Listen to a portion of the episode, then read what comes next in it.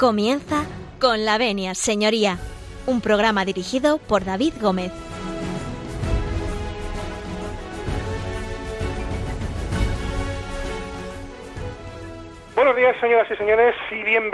Con la Venia, señoría, bienvenidos a esta casa. Un lunes más, hoy es un lunes atípico, abrimos las puertas de, nuestro consultorio jurídico, de este consultorio jurídico que pone Radio María a disposición de todos ustedes. Les decía que es un lunes atípico porque nosotros hoy estamos haciendo el programa desde casa. Como ustedes bien saben, eh, no podemos salir de casa y nosotros cumplimos con ese ejemplo y estamos eh, grabando el programa en este momento desde casa. Así que les pido disculpas por la calidad del sonido, pero eh, les prometo que eh, van a tener una calidad de contenido, de contenido excelente durante la mañana de hoy. Decirles que, bueno, nos acordamos mucho de todos ustedes, que Radio María les acompaña en este momento tan difícil para todos. les deseamos que no tengan a nadie en esta situación y si lo tienen, les deseamos una una pronta recuperación porque entre todos eh, muy posiblemente saldremos eh, cuanto antes de esta situación y con la ayuda de, de, todos los profesionales que están en este momento trabajando para echarnos un cable y sobre todo para resolver esta situación que es lamentablemente muy complicada, pero seguro, seguro que lo conseguiremos. Nosotros vamos a contribuir con nuestro granito de arena para hablarles eh, en el programa de hoy de la situación jurídica del estado de alarma. Vamos a hablar del tema laboral, del tema penal y de familia. Entonces es un tema que viene muy eh, al uso para la situación que tenemos. Vamos a tener con nosotros en la mañana de hoy pues a, cuatro espadas del derecho que nos van a acompañar eh, durante toda la mañana para ir desgranando un poco todas estas medidas. Ya saben que pueden contactar con nosotros en el correo electrónico con la Se lo repito, para que vayan a buscar ese bolígrafo y ese papel, ese bolí que nunca pinta. Pero como yo les estoy dando tiempo para que lo cojan, les repito el correo electrónico con la Como ya tienen cogido el boli y ese papel a mano, les voy a dar el contestador automático de esta casa, que es el 91 005 33 05. Se lo repito, 91 005 33 05 a través de cualquiera de estos medios nos pueden hacer ustedes llegar pues todas aquellas preguntas, cuestiones, valoraciones, etcétera, etcétera que ustedes nos quieran eh, bueno, proponer, incluso nos pueden proponer temas porque hay algunas eh, personas que nos proponen temas a tratar. Nosotros lo que hacemos es elaborarlos y servírselos a todos ustedes para que disfruten de una buena mañana. Así que si ustedes nos dan su permiso, nosotros como siempre eh, entramos en sus cocinas, en sus casas, en sus lugares de trabajo, en fin, en aquellos lugares donde ustedes están escuchando Radio María, preferentemente en esta situación en sus domicilios. Así que con el permiso de todos ustedes, nosotros comenzamos.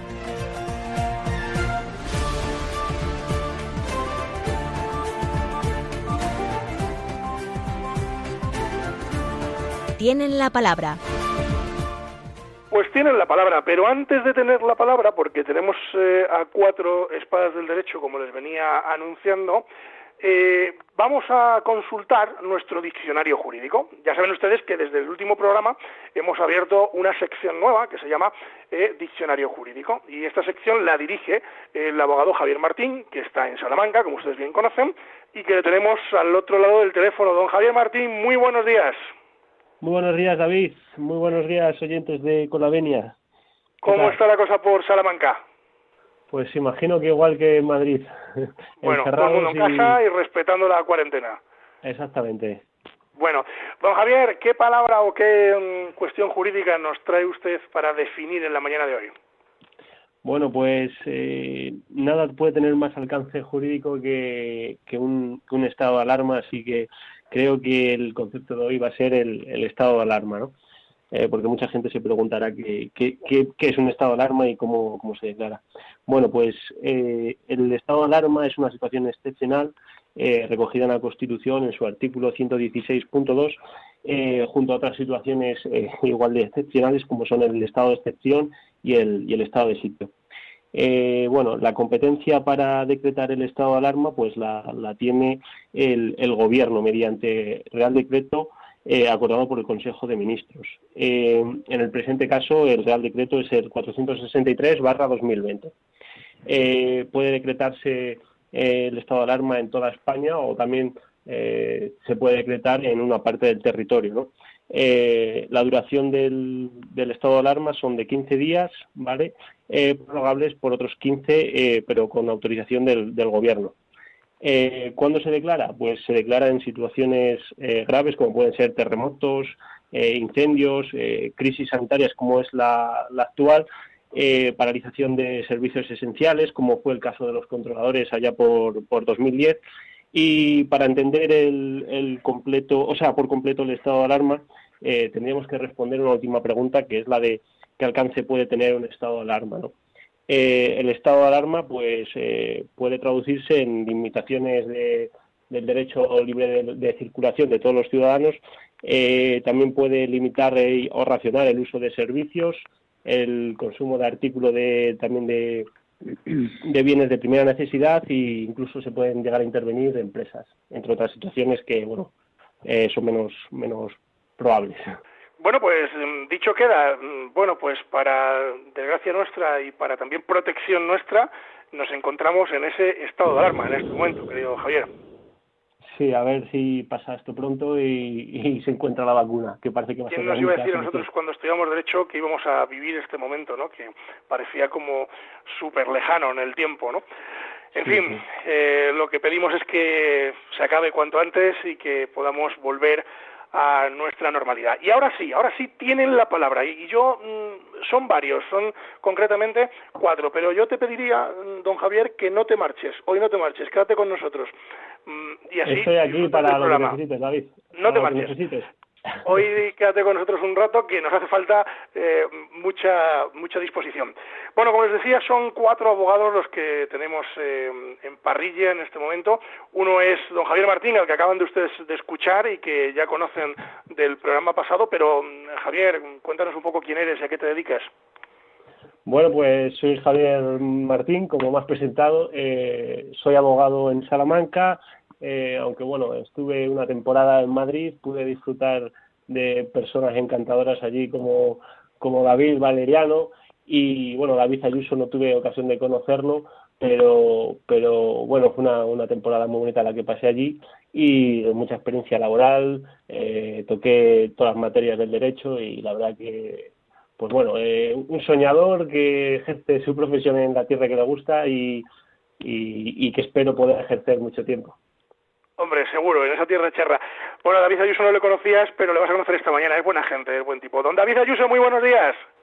¿Qué tal? Buenos días, ¿cómo estáis? Pues nada, aquí estamos, aquí estamos en, Madrid eh, intentando llevar lo mejor posible la situación.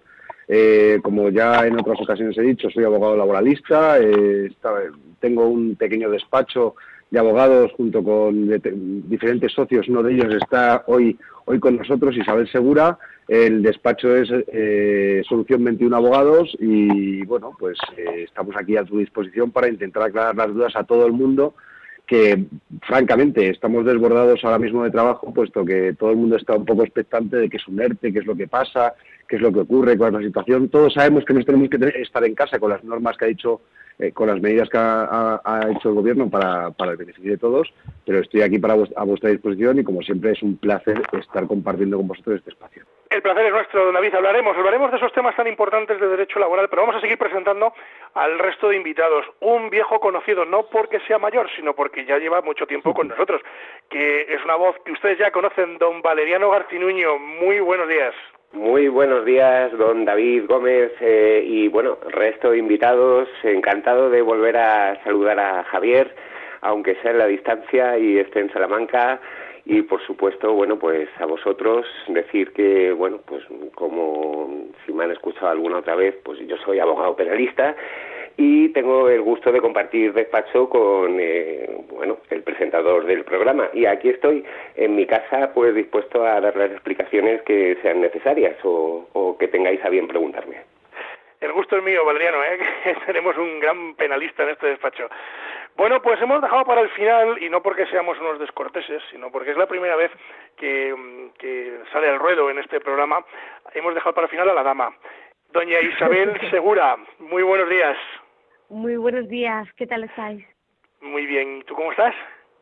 Bien, bien. Cuéntanos un poquito, ¿quién es Isabel Segura y a qué se dedica? Pues mira, Isabel Segura es una persona abogada muy jurídica que está encerrada en casa y se está preocupando por los derechos de todos los trabajadores. ¿Vale? Entonces, yo vengo yendo y me encanta, de verdad, el tema de eh, yo trabajo en este despacho, yo tal, yo aquí somos todos a una, hemos estudiado, vamos a sacar cada uno, los sanitarios le dan aplausos, eh, los jurídicos también en nuestra parte, y todos a una, mm, todos a una. Pues todos a una, Isabel.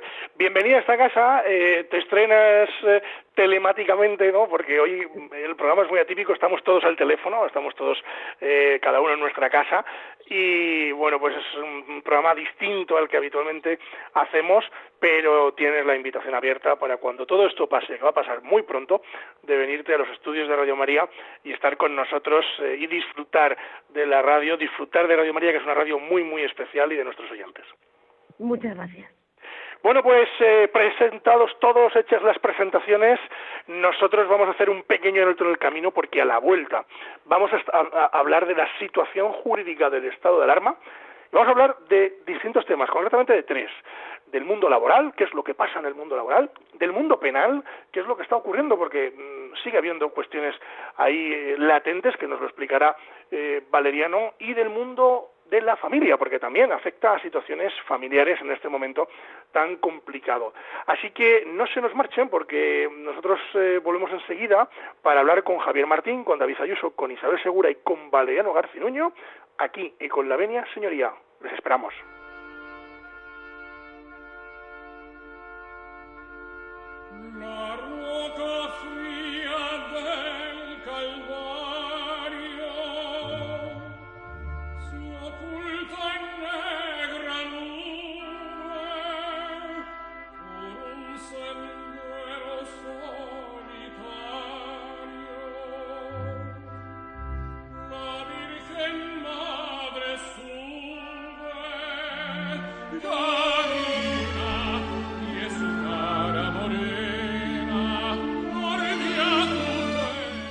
Están escuchando con la venia, señoría.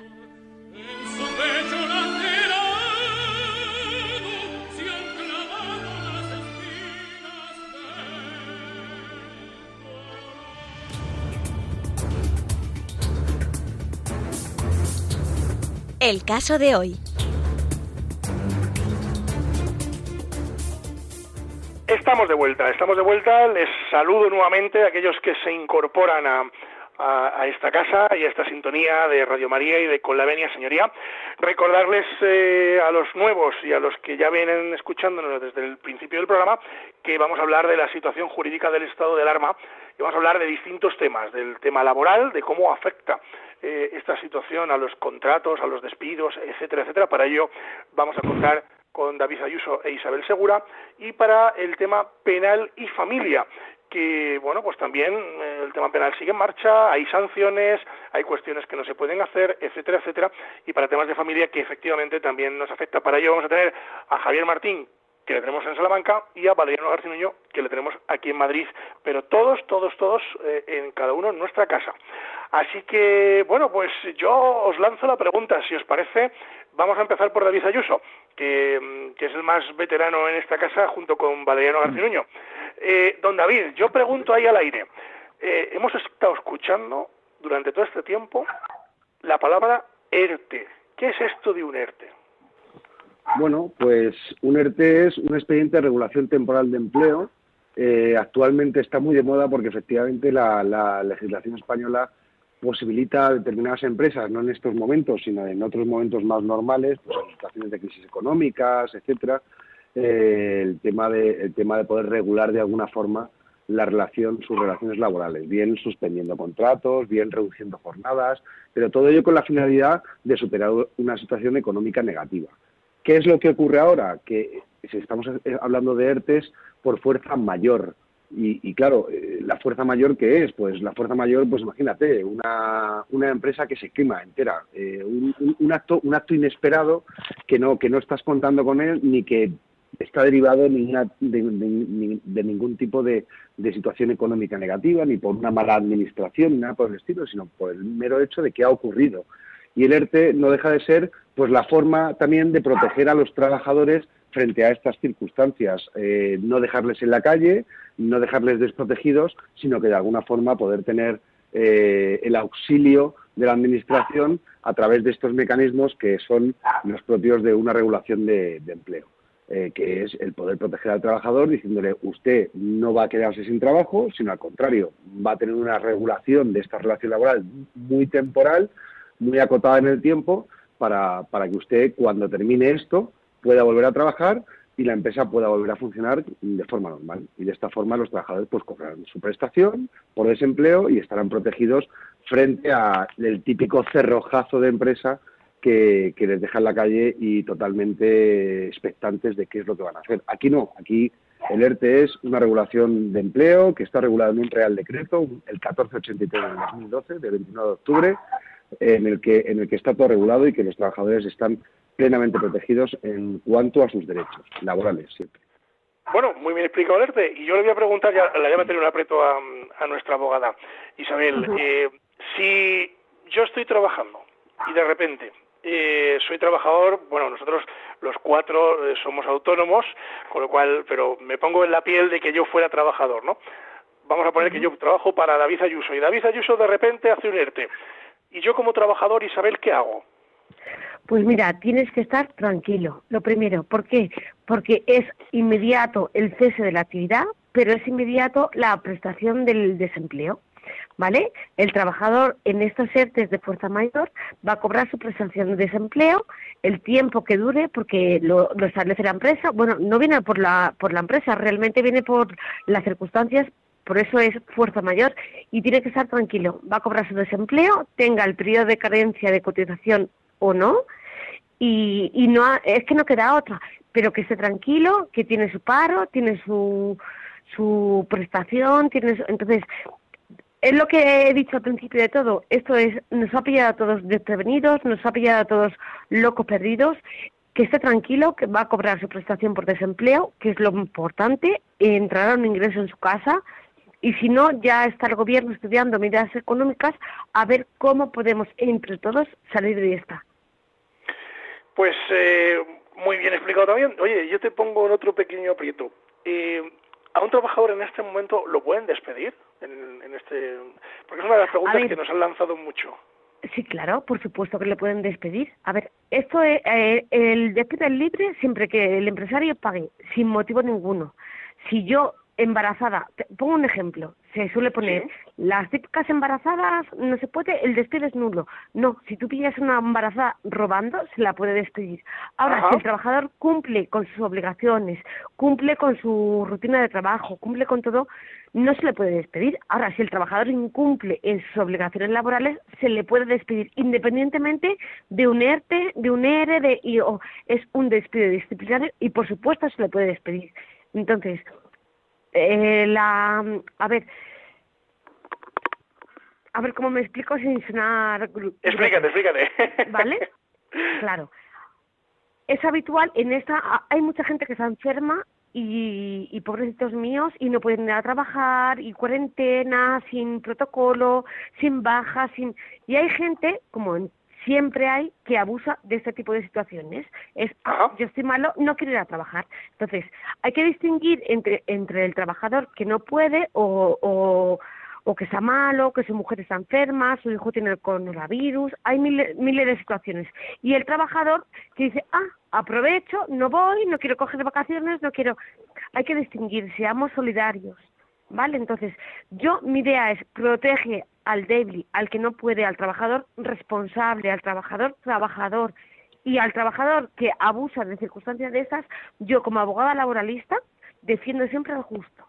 Y no es justo que haya trabajadores que abusen de esto, de, ah, qué bien, me quedo en mi casa. No, seamos justos, seamos una sociedad y protejamos al que puede. Y por supuesto que se puede despedir al que incumpla. Desde luego. y, proteger al que, al que, y proteger al que no incumpla. También, eso es, también. Bueno, pues nos vamos a ir a Salamanca y allí Javier Martín le voy a meter en, otro aprieto y le voy a preguntar eh, por el funcionamiento de los juzgados. Eh, don Javier, ¿funcionan los juzgados en este momento?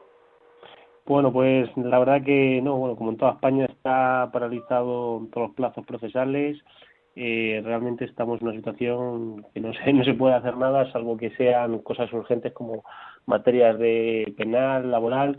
Eh, estamos bastante limitados y no podemos, no podemos trabajar, la verdad. Podemos ir eh, sacando trabajo atrasado, eso sí, pero lo que es tampoco se puede ahora Lexnet pero no podemos presentarlo vaya. Exactamente. Lexnet por ejemplo también está está parado tampoco se pueden eh, no se puede subir ningún documento a la plataforma ni, ni nada está todo paralizado bueno, pues eh, ya lo son ustedes. Eh, de momento vamos a tomarlo con mucha, mucha paciencia. Yo quería preguntarle a nuestro laboralista, David Ayuso, porque aunque Javier Martín nos ha dicho que efectivamente están todos los juegos parados, pero yo pregunto, ¿y en materia laboral eh, hay algo abierto? Es decir, ¿hay algo que podamos mm, hacer? Pues vamos a ver, en materia laboral actualmente eh, te podría decir lo mismo, está todo parado. ¿Qué pasa? Que hay determinadas circunstancias excepcionales en las que el juzgado de lo social sí que supuestamente, y digo supuestamente porque no, no creo que lo esté, eh, está, está abierto. ¿Y qué, qué materias son? Eh, son los procedimientos urgentes. Y los procedimientos urgentes, según la ley, son el procedimiento de vacaciones, el procedimiento de modificación sustancial de condiciones de contrato y tal. Es cierto que actualmente todos los plazos procesales a nivel laboral están paralizados. Mm, si un trabajador ahora mismo es despedido, eh, el plazo procesal y el administrativo están paralizados. Muy está paralizado, es decir, no tienen, no tienen por qué agobiarse del plazo de 20 días en el caso de un despido y tal, pero sí que es conveniente, bueno, por salvar, por salvar un poco los muebles, el que contacten con un abogado, con un abogado para que le prepare la papeleta de conciliación que tramitará telemáticamente y por lo menos en el caso de que el día de mañana piensen o cambien de criterio, que no creo que lo hagan, de que este plazo eh, no estaba paralizado porque era un, un plazo procesal, era un plazo administrativo, ya tienen paralizada la, lo que es la acción de la acción de despido. Yo recomiendo que aunque estén los plazos paralizados, eh, sí que cuando sean despedidos o les hagan una modificación sustancial o, les, o, lo que está pasando ahora con muchas empresas que están mandando de vacaciones a los trabajadores, que es, un criterio que tanto mi compañera y yo eh, estamos discutiendo mucho. Yo no estoy de acuerdo con, las, que, con que las empresas utilicen el, el vete de vacaciones mientras que dura esta situación cuando hay otros mecanismos. Esos plazos para mí no estarían tan paralizados y sí que son plazos urgentes que deberían de, deberían de alguna forma paralizarse con la presentación de cualquier escrito. Mm, derechos fundamentales, eh, conflictos colectivos, etcétera, eso no está paralizado porque es urgente, pero en el 99,9% está paralizado. Y por ser más práctico, todo, toda la actividad judicial a nivel laboral a día de hoy, en toda España, después de la aprobación del Real Decreto, está paralizada. Está paralizada, sí, efectivamente esa es la, idea que tenemos que transmitir porque es, es lo que realmente eh, pues está ocurriendo en este momento. Eh, Isabel, eh, cuando un trabajador es despedido, eh, ¿tú recomendarías siempre acudir a un abogado? Te lo digo porque eh, hemos tenido alguna consulta diciendo, bueno, yo me he hecho mi papeleta de conciliación, la he presentado y tal. Es decir, no lo sé. Cuéntanos yo, por eh, supuesto, siempre Yo sí, por supuesto, siempre recomiendo ir a un abogado. Es cierto que el trabajador puede ir solo al SMAC, pero tienen que ser conscientes de que la demanda se tiene que vincular exclusivamente a lo que tú has presentado en la papeleta de conciliación es lógico y normal que un trabajador no sepa diferencias salariales, cobro bien, cobro, mal la nómina, bonos que cobras, nulidad. hay un montón de motivos que se ponen y la demanda tiene que estar exclusivamente por ley ligada a la papeleta. Es decir, lo que no digas en la papeleta no lo puedes decir en la demanda porque genera tensión al, de, al de enfrente. Eso es. Entonces, cosas que cuando llega un abogado y lo ve, de cobras mal, hay nulidad, hay represalia, hay un montón de cosas que no se pueden decir luego y porque nos, nos, nos invocan modificación sustancial de lo que se dijo en la papeleta. Y es cierto que el, trabajador puede, pero yo no lo recomendaría porque cuando un trabajador en una papeleta pone 5, viéndolo es 10. Y luego no podemos pedir 10. Bueno, pues eh, dicho, dicho lo cual, les recomendamos que efectivamente pues consulten con un letrado si ustedes se encuentran en esta situación, porque bueno, ya le han escuchado a Isabel que si no se pone eso en la papeleta de conciliación después en el procedimiento judicial, no lo van a poder ustedes usar. Bueno, vamos a hacer un alto en el camino, vamos a, a, en fin, a parar un poquito y a poner distancia, porque a la vuelta vamos a seguir hablando de todos estos temas y vamos a hablar también de un tema muy importante que es el tema penal y familia, que bueno, pues eh, también trae a colación con la situación del estado de alarma que estamos viviendo en este momento. Así que no se marchen porque a la vuelta vamos a seguir hablando de la situación jurídica del estado de alarma, vamos a seguir hablando de laboral, pero vamos a introducir de las cuestiones penales y de familia, y lo vamos a hacer con Javier Martín, con David Ayuso, con Isabel Segura y con Baleano Garcinuño, que están haciendo un esfuerzo enorme para estar con nosotros eh, al otro lado del teléfono y sujetar las comunicaciones, que no es fácil, y a la vuelta de, de ese pequeño alto del camino, continuamos hablando con ellos, no se marchan.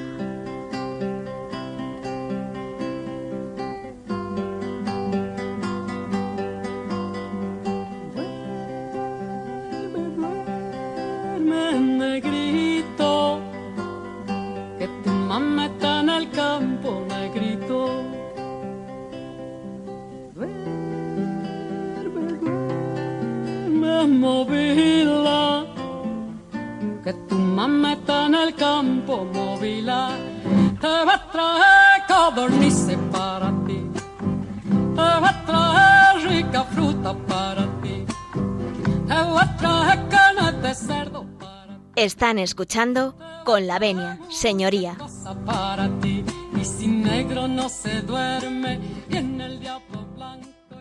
Bueno, continuamos, continuamos, ya están ustedes de vuelta, eh, hemos... Eh, hemos hecho una pequeña parada técnica eh, en Con la Venia Señoría y seguimos, vamos a seguir hablando, como les venía anunciando y les venimos anunciando toda la, semana, toda la mañana, eh, de la situación jurídica del estado de alarma.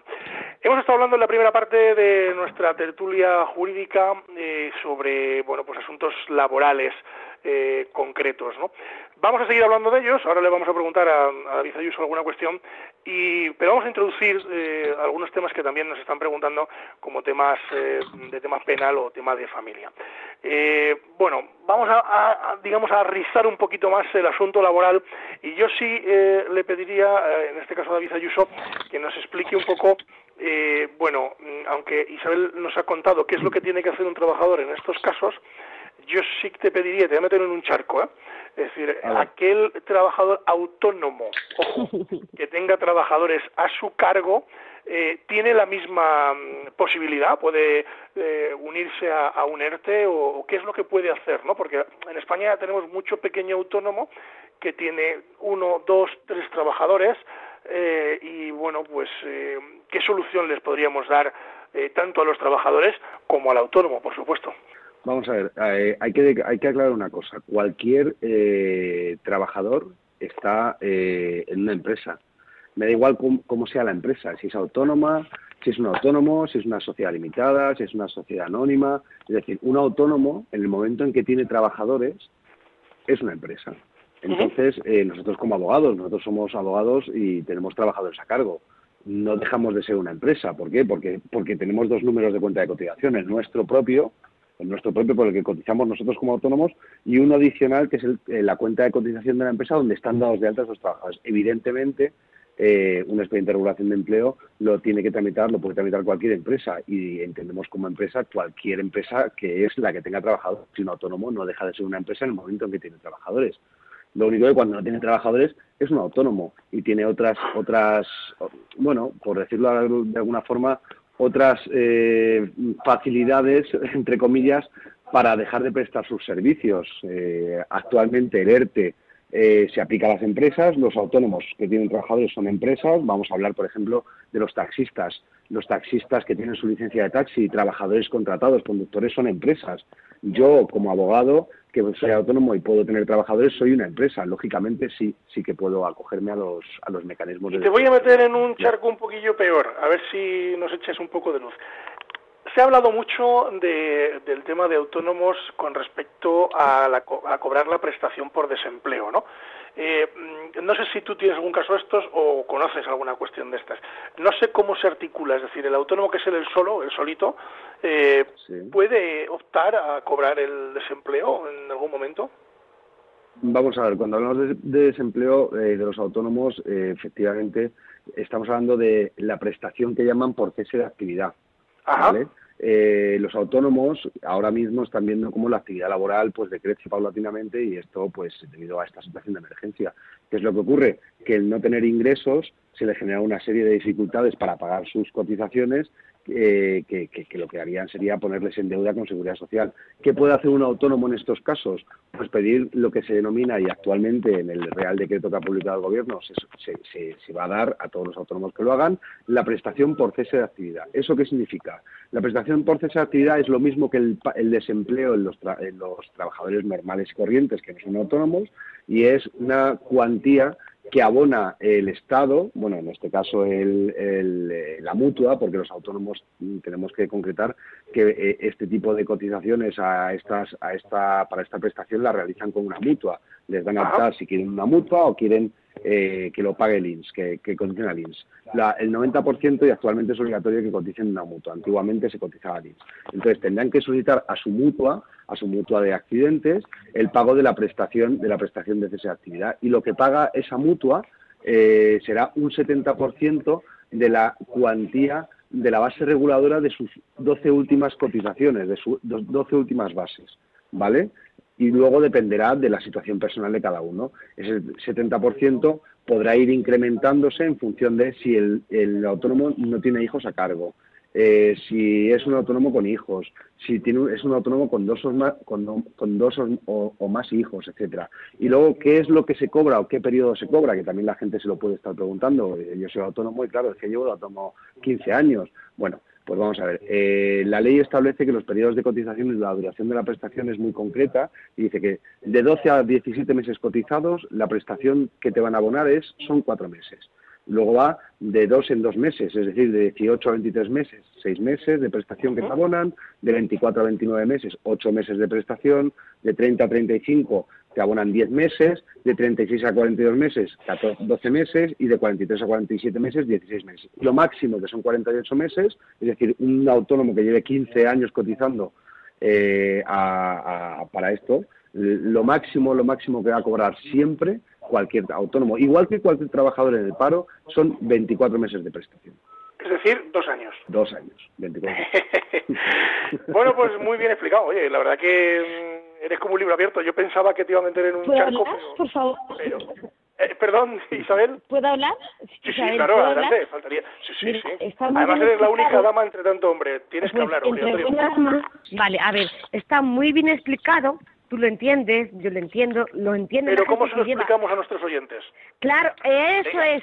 Vale. Eh, viene muy bien para cinco, eh, gente que ha estado cinco años estudiando una carrera de Derecho. Entonces, la gente no quiere ver. Cuesta, ¿eh? 70% en un año, 10 meses después. No, la gente lo que quiere saber es qué me va a pasar, qué voy a hacer, qué voy a cobrar. Entonces, un 50% primer año, eh, no. La gente tiene que saber. Los ERTES, por supuesto.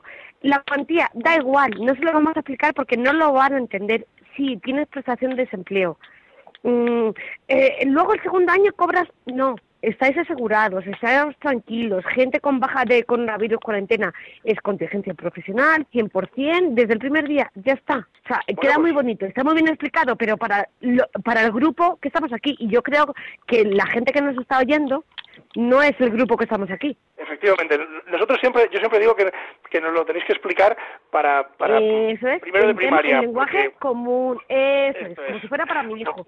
porque nosotros David no sabemos. Lo ha explicado fenomenal, pero lo entendemos nosotros, ellos no. David lo ha explicado como para catedrático de. Claro, lo ha explicado fenomenal, pero lo entiendo yo y me ha costado cinco años de carrera, entonces la gente que nos oye si tenéis paro, tenéis prestación de desempleo, es contingencia profesional, desde el primer día cobráis el 100%, los sitios ahora están cerrados, pero están habilitando teléfonos, vía telemática, si no para eso estamos nosotros que os ayudamos. En fin, eh, David, que sepas que te voy a dar de baja en con la, con la señoría y voy a contratar a Isabel que lo sepas. me, iré, a cobrar la prestación por esa actividad. bueno, estamos dejando ahí en un rincón... cómo tienes que hacerlo. Estamos dejando en un rincón a nuestro penalista, que le tenemos ahí apartado, el pobre don Valeriano Garcinuño. Y don Valeriano, buenos días, que no te, que no te hemos escuchado casi nada. Buenos días, no pasa nada, no pasa nada. He querido meter basado en un momento dado, que no sé si se me habrá escuchado o no, porque es muy difícil con el teléfono, no estamos... Eh, bueno, lo primero de todo, que no te lo he preguntado antes. hasta una pregunta, pero bueno, si queda tiempo... Bueno, no, pues oye, la puedes hacer, la puedes hacer si quieres. ¿La puedes hacer? Bueno, pues sí, claro. los laboralistas también. Adelante. Yo le preguntaba, mmm, porque se puede dar mucho esta situación. Eh, imaginando, por ejemplo, una persona que tiene un contrato de trabajo temporal y que durante la vigencia de ese contrato de trabajo temporal eh, se produce un ERTE en la empresa. Entonces, eh, bien, pues de momento cobra su prestación por desempleo. Pero ¿qué sucede si, digamos, el estado de alarma se prorroga más allá de la vigencia de ese contrato temporal? Eh, la empresa queda obligada a seguir teniendo contratada a esa persona o una vez que ha, mm, digamos, eh, transcurrido el tiempo de vigencia del contrato puede no volver a contratarla. Bueno, pues a ver quién de los dos anima. David, Isabel, ¿quién de los dos? David. Mm, sí, eh, vamos a ver, yo sé que lo que voy a decir, luego va a haber una divergencia en la fuerza. A ver, tú ten en cuenta, ten en cuenta David, que tú vas a explicar esto de forma técnica y luego Isabel nos lo va a explicar claro, eso es, en forma que la gente que, los, que nos oye lo entienda. Así que David. vamos a hacer las dos cosas, que nos lo explique David y luego ya que nos lo cuente Isabel. Eh, eso es. Vamos a ver, yo entiendo, yo entiendo que si una persona que tiene un contrato temporal ¿vale? De una fecha a otra fecha para una prestación de un servicio determinado, eh, se mete en un ERTE, a la finalización o a la llegada del vencimiento de esa fecha, pues lógicamente desaparece, eh, se extingue el contrato porque hay una causa justa para, para, para, para extinguir el contrato, ¿vale? Con independencia de que esa extinción, ese contrato, esté mal hecho, etcétera, y el trabajador pueda pedir una, una indemnización por despido o lo que sea. Yo entiendo que eh, los contratos de duración determinada, eh, por obra o servicio, porque hay muchos, eh, los de obra o servicio es para una obra o servicio concreto. Si esa obra o servicio realmente se acaba y está un ERTE, aunque el contrato está suspendido, yo entiendo que ese contrato suspendido no, no, se, no se generan derechos más allá de la propia efectividad del contrato. Es decir, si está hasta el 1 de enero, el 1 de enero termina, aunque el hombre esté en ERTE, aunque la obra no se haya terminado, porque el contrato está suspendido, porque está en ERTE y la actividad entiendo que está suspendida. Yo entiendo que, que no continuaría. Otra cosa es los contratos por producción, etcétera, etcétera. Pero los que tienen una fecha de inicio y una fecha de fin, eh, esos finalizarían como, como todos los contratos que tienen una fecha de inicio y una de fin. Finaliza el día uno, el día uno se ha acabado, sales del ERTE y estás en situación legal de desempleo. Es lo que es lo que yo entiendo. Pues, Ahora seguramente eh, Isabel lo explique mejor. Vamos a darle el pase a Isabel Segura. Isabel. Traducción si yo fuera empresario y tuviera un contrato de obra con antigüedad de dos o tres meses, me es más fácil despedirle, pagarle una indemnización que me sale muy poquito siempre que el trabajador me denuncie. La cosa es, un contrato temporal es fraudulento hoy y dentro de dos años. Entonces, ¿que está, es legal? Pues pasará la forma legal, estará en ERTE, tal, y acabará ¿Que es fraudulento? Pues se podrá pelear igual. Entonces, yo sé, yo entiendo que hay muchísima gente con ese tipo de contratos que nadie denuncia hasta que no son despedidos porque prefieren mantener su, su estabilidad de su empleo y su puesto de trabajo y luego sí, luego van al abogado y con el abogado le dice, Dios mío, ¿qué estás haciendo? Esto no puede ser, esto es fraudulento. Pero mientras tanto, ellos van a aguantar lo mismo. Entonces, no es causa justa no. Un contrato temporal puede ser legal, puede ser fraudulento. ¿Cuándo sabe? Cuando llegue el momento en que sean despedidos y vayan a un abogado y digan, uy, entonces el abogado lo diga o lo vea, porque el trabajador no lo sabe. Claro. Bueno, pues, eh, oye, tenemos ahí las dos visiones. Esto es un, duelo de primeros espadas, eh, como si estuviéramos en, los toros, ¿eh? Está ahí los dos ahí mano a mano en el mundo laboral. Valeriano, oye, no sé si ha quedado contestado. Ah, Valeriano, ah, que se le ha ido la línea, me dicen. Me dicen por aquí. No tenemos a Valeriano al, al teléfono. Valeriano se ha desconectado, ¿no? Bueno, se nos ha caído. Entenderán que eh, en esta situación, con tanta gente hablando por teléfono, eh, pues bueno, es compleja. Les pedimos disculpas eh, a todos ustedes. Bueno, vamos a cambiar de tercio. Nos hemos quedado sin Valeriano, pero mm, como seguís por aquí vosotros, vamos a intentar hablar de los procedimientos eh, de familia y, penales, a ver si entre los tres podemos intentar hacer algo. Javier, eh, yo te pregunto, eh, los procedimientos de familia en este momento, ¿qué es lo que ocurre con ellos? Es decir, aquellos que tengan que, que dar, digamos, bueno, cuestiones de regímenes de visita con menores, etcétera, etcétera, ¿quedan interrumpidos, no quedan interrumpidos? ¿Hay que cumplir con las resoluciones judiciales? ¿Qué opinión eh, Bueno, pues eh, esto se está planteando de forma desigual por todo el territorio porque eh, no digamos no hay un criterio unificado por parte de todos los juzgados, pero sí es verdad que están haciendo circulares, ¿no? Y, o sea, pronunciándose al respecto de, de qué queda suspendido y qué no queda suspendido. Eh, por ejemplo, te puedo hablar de, de Salamanca, que el régimen de, de tema de visitas eh, intersemanales y fin de semana pues quedan suspendidos. Eh, la guardia y custodia también queda, la guardia y custodia compartida también queda suspendido el tema de, del intercambio de los menores. Eh, sin, sin, sin problema de que después de que se de que pasemos todo este este percance se, se pueda compensar, ¿no? Es decir, si van a estar dos semanas seguidas con, con la madre por, por causa del estado de alarma, pues esas dos semanas que, que pierde el padre, pues las tendrá que recuperar en, en, en el futuro, ¿no? Y bueno, pues mm, ya digo que, por ejemplo, eh, no es el criterio que se sigue en, en Torrejón, no, en Torrejón no, en... ¿Puedo hacer una pregunta? Sí, sí, claro, adelante. ¿Está el compañero en la línea? Sí, sí, adelante, adelante. Estamos intentando recuperar a Valeriano, ¿eh? Vale, eh, es que en mi caso, yo estoy separada, tengo un convenio regulador y me toca coger a mi hijo ahora el viernes y, a ver, yo lo que he hecho es, he mandado un murufa, lo he presentado en el juzgado y me da miedo que me digan que he incumplido el régimen de visitas. Bueno, pues te voy a contestar yo. Te, lo voy a contestar yo en lo que Javier eh, se, se conecta. Mira, eh, en las resoluciones judiciales eh, hay que cumplirlas en materia de familia, pero, pero, siempre prima el bienestar del menor. Entonces, esto significa que si a los menores, eh, con ese traslado de domicilio, eh, con ese cambio, etcétera, etcétera, se les va a perjudicar, es decir, eh, puede ocurrir que entren en contacto con, en fin, con el virus, les exponga, etcétera, etcétera, pues eh, prima un poco la prudencia de, de no estar, digamos, eh, obligados a cumplirlo. Pero siempre, siempre, siempre se deben de cumplir, siempre y cuando se pueda. ¿De acuerdo? Porque estamos en un momento excepcional. Decir, no es, eh, fin, no es una cuestión de que hayas incumplido porque tú quieras incumplir. Es decir, es que eh, no vas a poder cumplir porque, mm, digamos que sacar al menor eh, el fin de semana que te toque a ti, eh, por ejemplo, fuera del domicilio donde esté, pues hombre, eso supone un, un riesgo. Entonces, eh, en fin. Pues me alegro mucho, David, porque como yo, seguro que habrá un montón de gente. Hay mucha gente, sí, mucha gente con mis hijos? Me dicen que, que David Ayuso, eh, perdón, que Valeriano Garcinuño eh, está al otro lado del teléfono.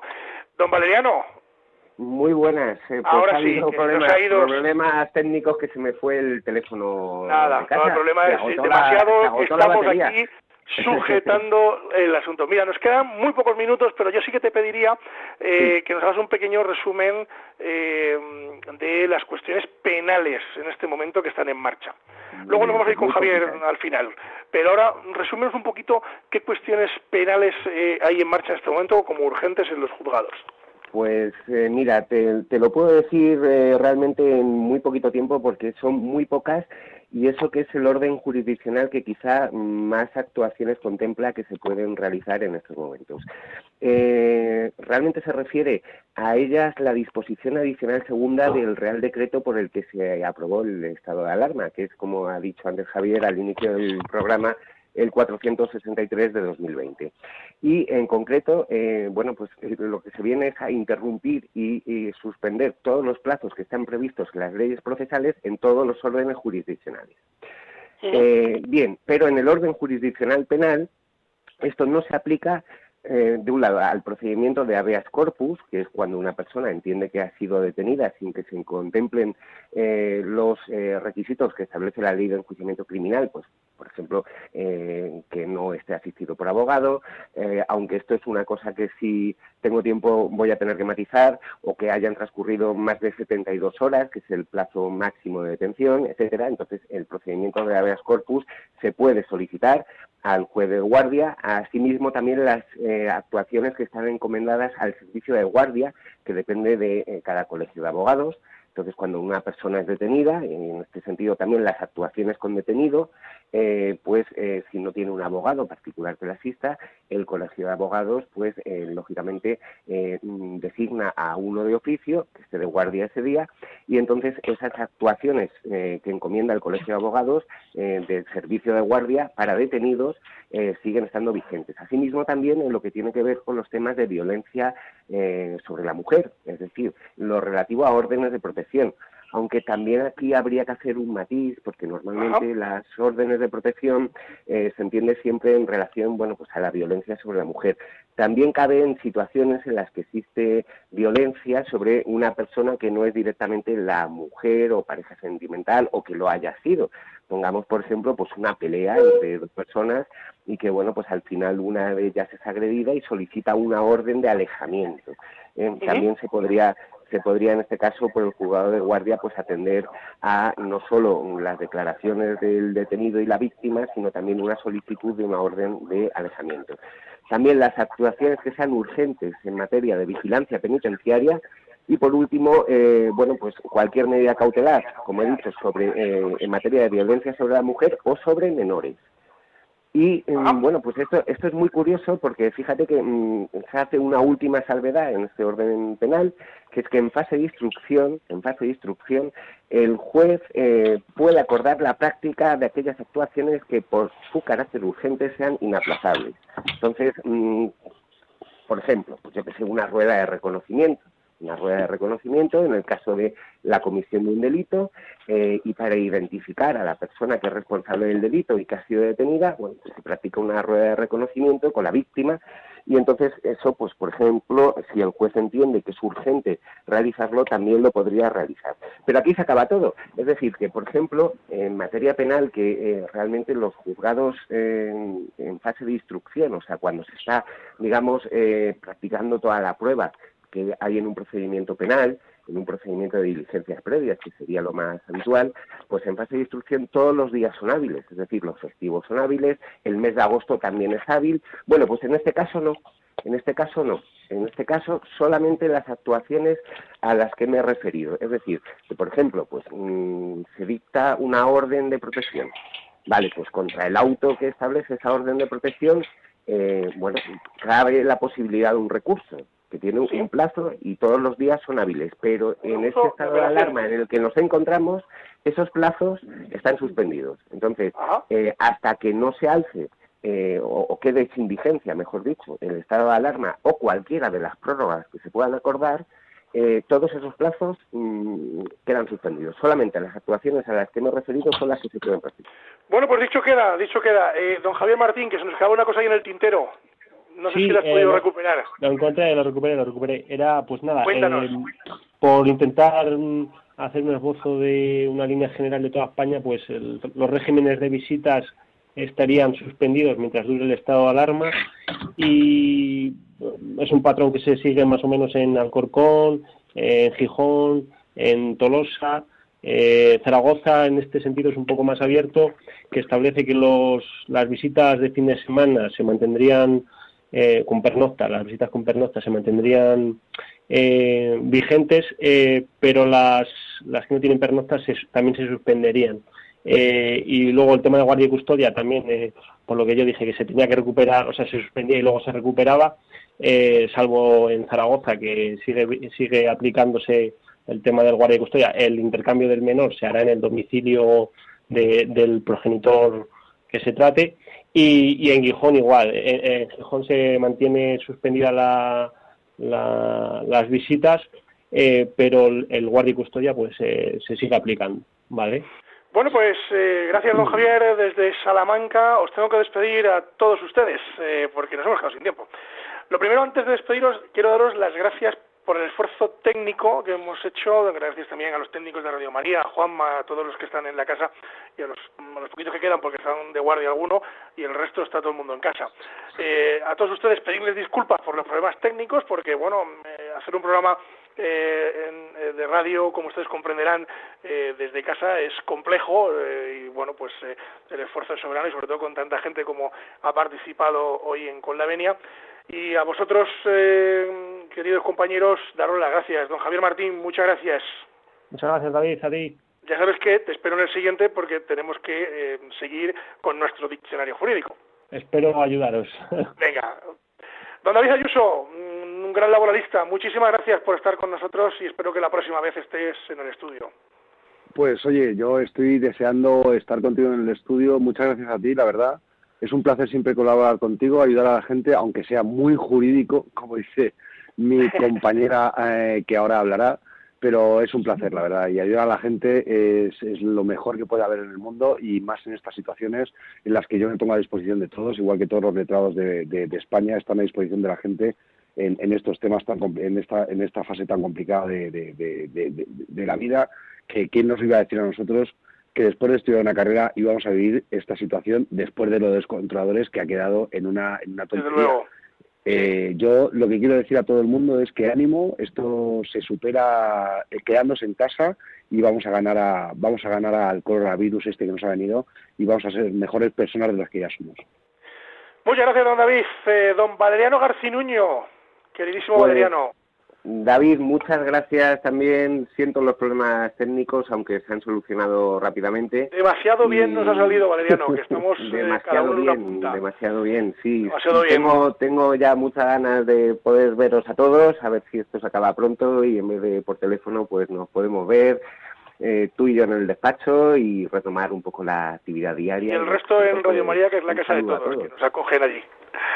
Gracias, don Mariano. Y hemos dejado para el final a la novata, entre comillas, y a nuestra dama, Isabel Segura. Muchas gracias. Espero que hayas disfrutado un ratito de radio atípica, totalmente atípica, pero, pero bueno, que hayas estado a gusto y que repitas con nosotros. Pues mira, os voy a decir, me ha encantado. Mis compañeros son fenomenales eh, que todo es para arriba y ¿qué, qué voy a decir? O sea, no Son dos fenomenales salvo uno, ¿no? Ahora lo que, lo que necesitéis, aquí estoy. me habéis ayudado súper bien, me ha encantado, se me ha hecho corto.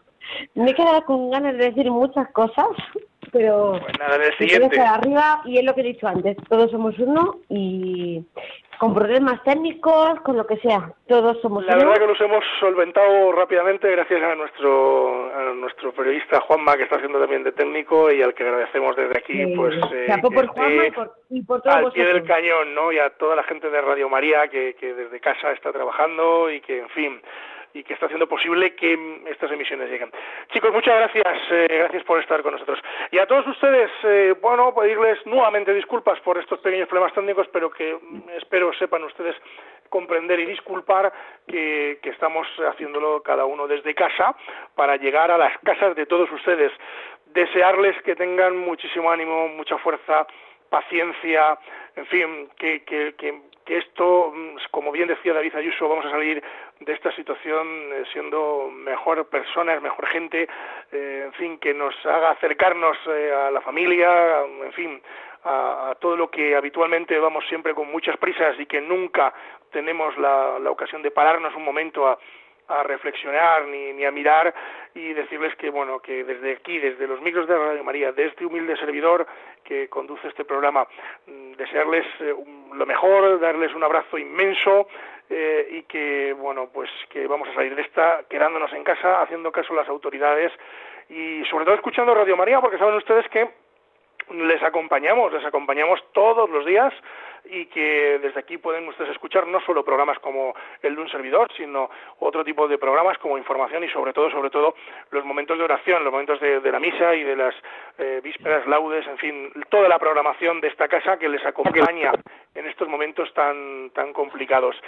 Decirles eh, que pueden contactar con el programa, como les decía al principio, a través del correo electrónico con la venia arroba. Se lo repito, con la venia arroba. También pueden contactar con nosotros en el contestador automático 91005 3305. Se lo repito, 91005 3305. A cualquiera de estas opciones, pues eh, bueno, ustedes pueden interactuar con nosotros. Nosotros les deseamos un feliz lunes, eh, una muy buena, en fin, recuperación a todos aquellos enfermos que, que en este momento lo estén padeciendo y que a todos los que no estamos, eh, por suerte, eh, padeciéndolo, pues mucho ánimo, mucha fuerza, mucha precaución y mucha serenidad en estos momentos tan complicados. decirles, como siempre les digo, y en esta ocasión, pues mucho más, que la justicia, si es justa, es doblemente justicia. Muy buenos días.